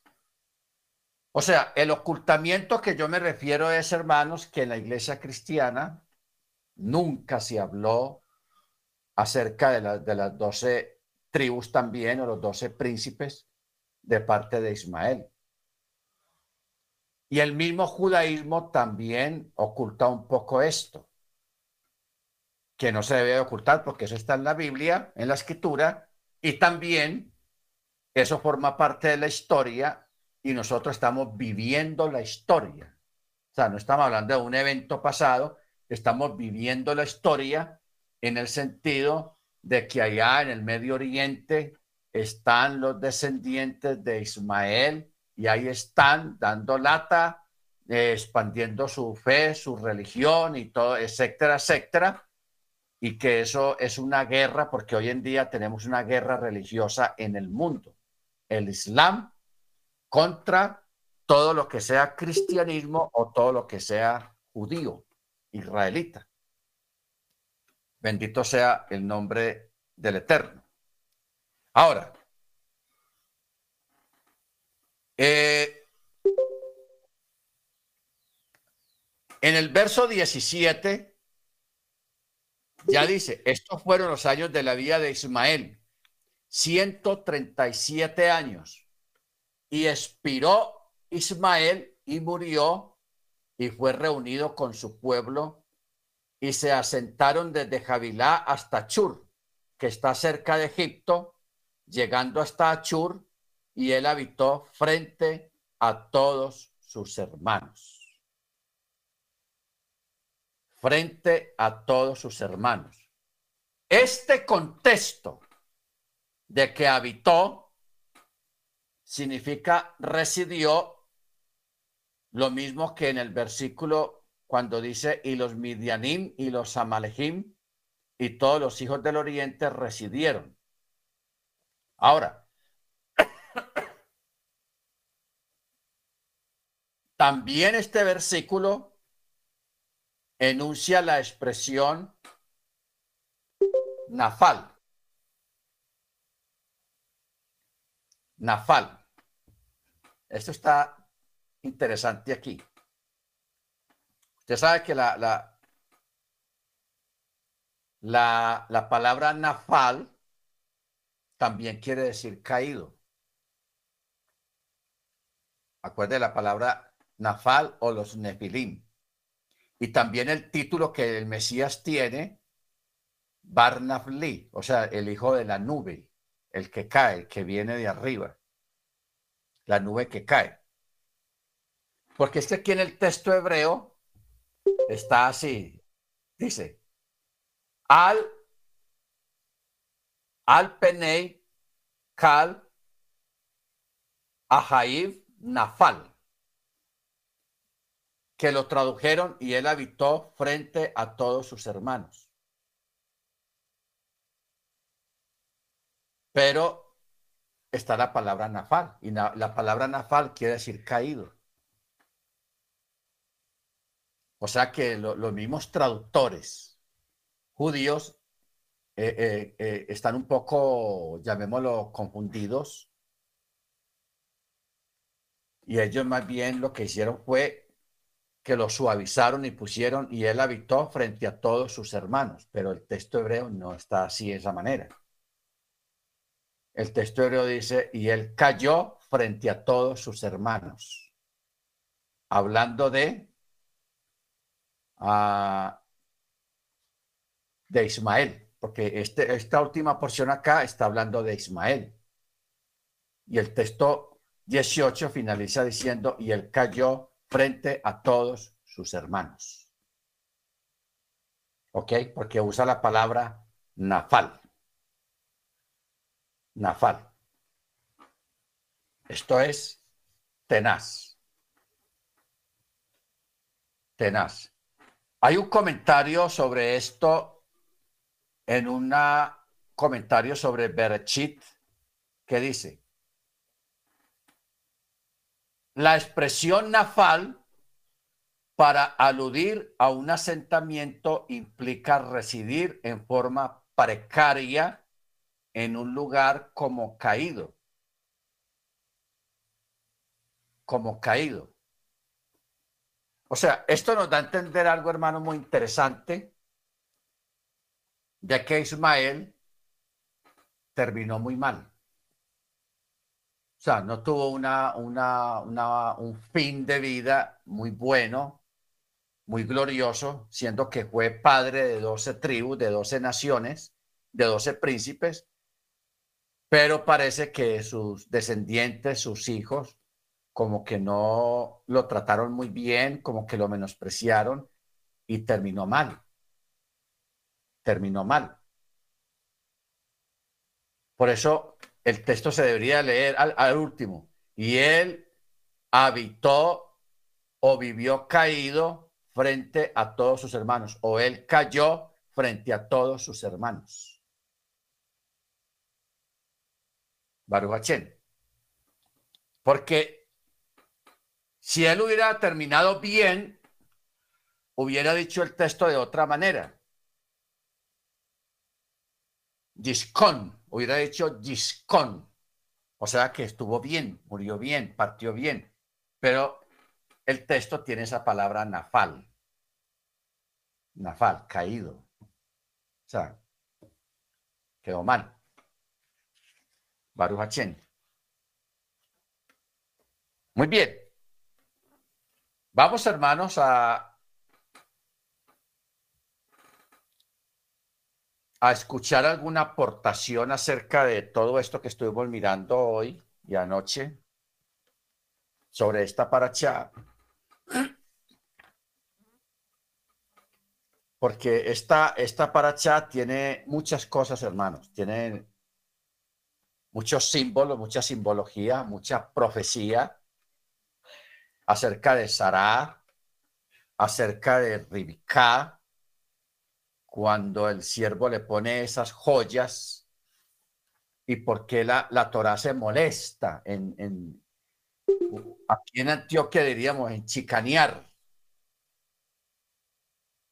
¿En qué sentido chicanear? En decir que el peso de, de, los brazaletes era de 10 ciclos. ¿Por qué menciona los 10 ciclos? ¿Por qué da números? ¿Por qué da unos datos tan, tan precisos?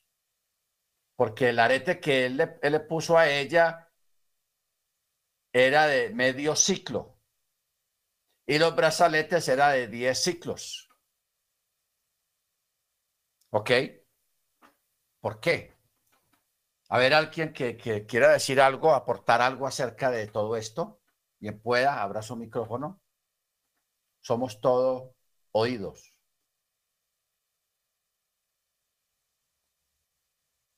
hermano Freddy, hermano Michael, hermano Pedro, Esparza, hermano Ángel, hermano Álvaro, hermana Jennifer. Ore. Sí, hermano.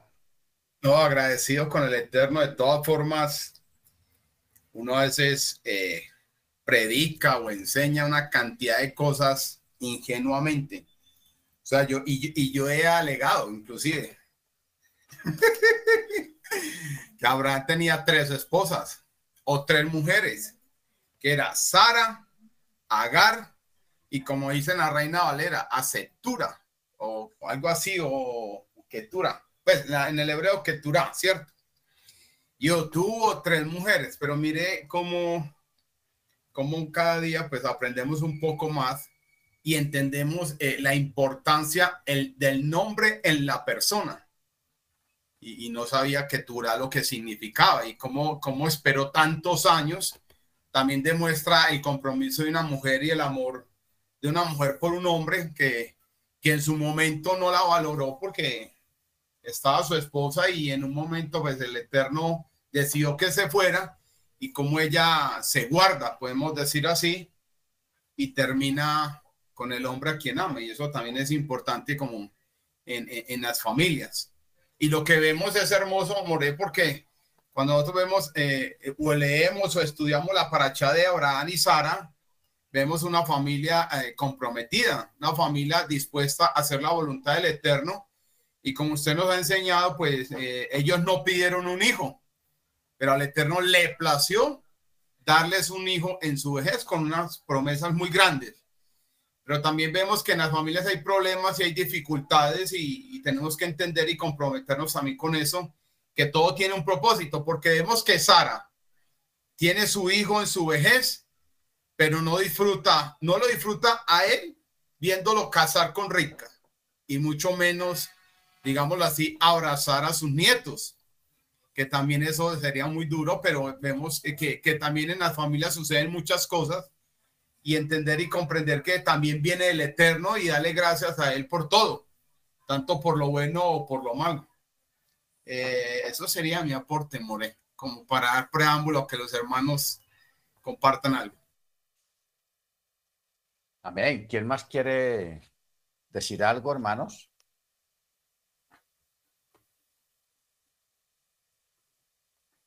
Porque es interesante esto de, Sí, porque uno piensa, antes ah, estuvo tres, pero eran dos. Lo que pasa es que los nombres de las personas cambian en las escrituras. Hermana Senia, bien pueda. Sí, yo, yo me, una cosa que me llamó la atención que realmente no se usa en este tiempo y era, me llamó la atención la, la costumbre o, lo que hizo Abraham con el siervo de ponerle la mano bajo el muslo para, como señal de, asumo que como señal de promesa, de que él iba a cumplir con la promesa.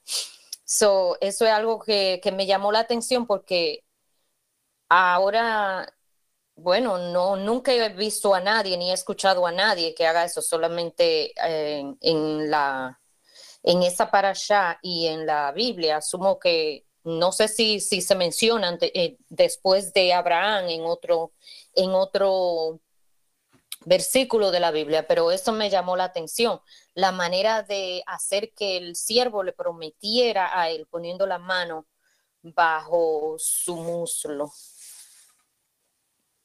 Sí, porque es que eh,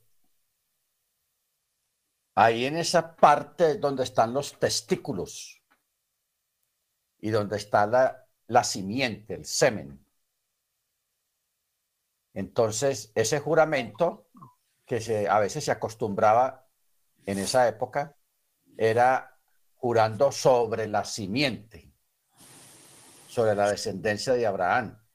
Porque el Eterno le, repetía muchas veces a Abraham, en tu simiente, en tu simiente serán benditas todas las verdades. Y en otras partes se, se expresa de forma diferente y dice sobre tus lomos. Porque en los lomos, en esa área de los lomos, es donde está la simiente también. Entonces, por eso es que Abraham le dice que ponga tu mano ahí cerquita donde está la simiente, la descendencia. ¿Ok? Y eso era una forma antigua de hacer pactos y compromisos. Hoy en día todo se hace en una notaría o con juramento y todo eso, pero antiguamente como no había notarías, entonces se hacía es con la simiente. Baruja okay. usted llegó a donde yo quería llegar, como dice el hermano Freddy. Eh, escuchamos la parasha año tras año y cada año aprendemos algo diferente, algo nuevo. Ahí era donde yo quería llegar. Yo como mujer, pues no quería enfocarme o imaginarme mm, otra cosa que no fuera lo que, lo que realmente es. Entonces, como la, la Torah, y como usted bien no ha dicho, eh, hay cosas que están implícitas dentro de ella y que solamente alguien como como usted o, como, o, un more que haya estudiado puede tener el conocimiento para entenderlo. Nosotros, o, eh, o, voy a hablar por mí, yo, como soy, como decimos en mi país, una novata, una nueva, que no, que no tiene mucha experiencia en la Torah, entonces ahí era donde yo quería llegar. ¿Por qué se refería al debajo, de, bajo el mulo, el muslo? So, no lo entendía, pensé que era simplemente poner la mano debajo de quizá entre el medio de la, de la rodilla y, el muslo, no sé si me entiende, pero no llegando directamente a esa parte. So, ahí no lo había entendido antes. Pero Baruch Hashem, porque leyó mi pensamiento y usted contestó lo que yo quería preguntar sin llegar a hacer la pregunta. Bendito sea el Eterno. Gracias, More. Amén, hermana. Sí, lo que pasa es que a veces uno tiene que abstenerse de decir ciertas palabras por respeto, pero a, veces hay que, de pronto, pues, decir las cosas. Porque, por ejemplo, eh, este caso del nombre de Keturah, yo dije, pues, muy suave, lo, que quiere decir Keturah, que quiere decir ato su abertura, que esa es la forma antigua de decir, no tuvo más relaciones sexuales con ningún otro hombre. Nunca. Entonces, que eso es lo que quiere decir Keturah, por eso le cambiaron el nombre. Porque en aquella época era normal una mujer que se casara y todo eso, o se juntara con un varón, que eso es muy normal. Pero en el caso de ella, de, de Agar, ella se quedó quieta, se dedicó a, a terminar de criar su hijo y y lo crió bien porque Ismael se convirtió en un, en un príncipe, en un rey, en un gobernante que tuvo 12 casas, 12 príncipes. Y para uno levantar 12 príncipes, 12 casas, como dice la escritura, se necesita una, un buen liderazgo, una buena educación y una madre que está ahí eh, alentando a su hijo para que piense en grande, piense bien de su futuro. Baruch entonces, por eso es que la escritura de una le cambió el nombre, sin dar explicaciones. Ya las explicaciones vienen de acuerdo a, o sea, la explicación del cambio de nombre viene de acuerdo a lo que, a los eventos y a las costumbres de, la, de esa época. Eso es lo que quiere decir Keturah. Porque una persona que no entienda estas cosas va a llegar a la conclusión, como dijo el hermano Freddy ahora, que tuvo tres mujeres tres mujeres, pero fueron dos, simplemente que Keturah es la misma Agar. Lo que pasa es que hay muchas cosas que aquí en el texto no menciona por qué Isaac se fue a buscar, a dónde fue, a dónde la encontró, cómo averiguó por ella. Mire usted qué gesto, hermano, porque eso es un gesto. Puede ser de reivindicación, de, de, de parte de Isaac para reivindicar a, su a la mamá de su hermano medio, porque de todas maneras Ismael es hermano medio de, de, de Isaac. Y él fue y la buscó, o los buscó a los dos, y él la convenció, le dijo, vea, mi mamá ya murió, ¿por qué no vuelves con mi papá? Ven para que te para que estés con mi papá, que, tú eres una buena muchacha, una buena mujer, etcétera, etcétera. Entonces, e, esa historia está en otros documentos. O sea, el, cómo, cuándo se fue, dónde la encontró, a, a, a, Agar y todo eso. Porque mira que cuando muere Abraham, viene también Ismael a enterrar a su papá, porque Abraham es el papá de Ismael de todas maneras. Y ahí no hubo una pelea, que se pusieron a pelear, que sí, que usted, qué tal. No, lo hicieron de buena forma.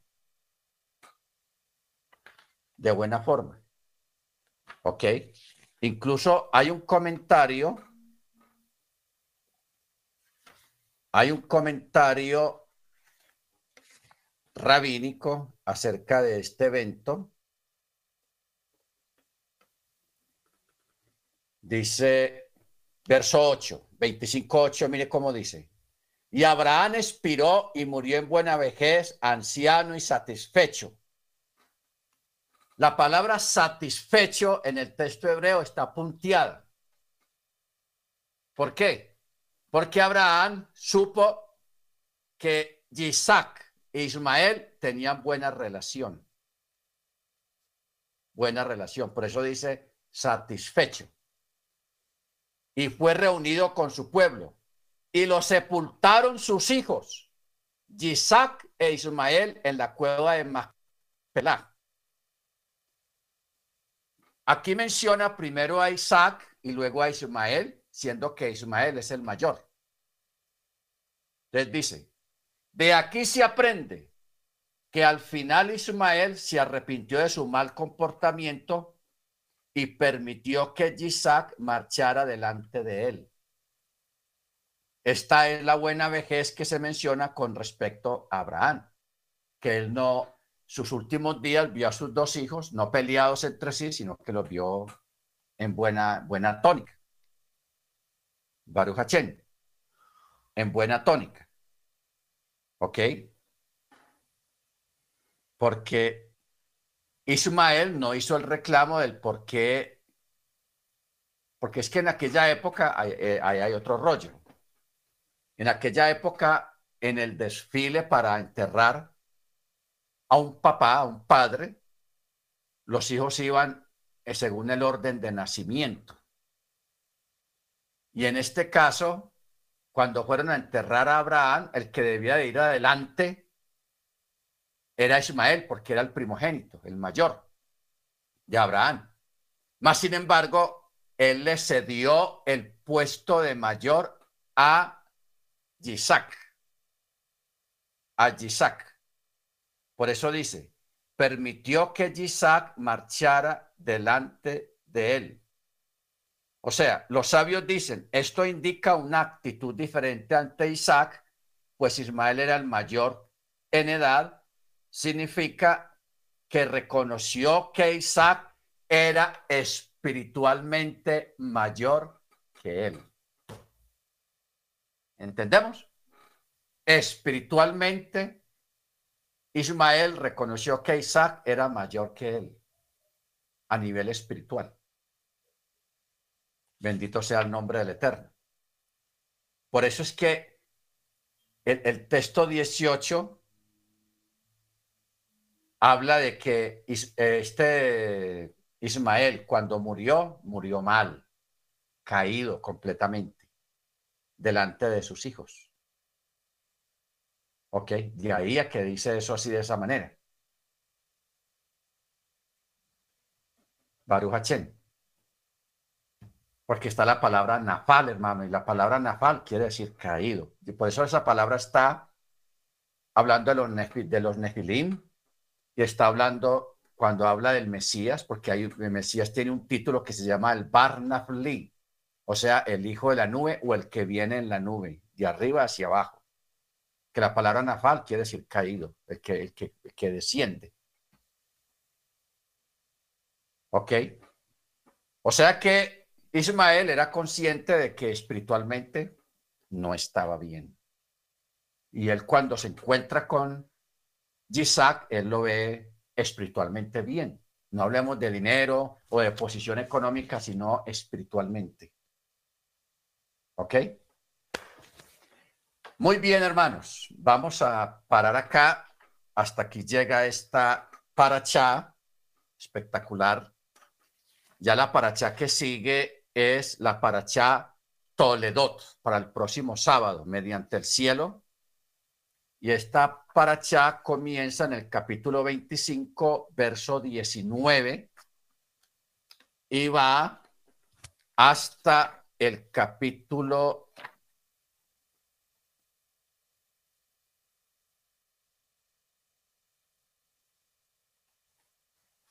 hasta el capítulo 28 capítulo 28.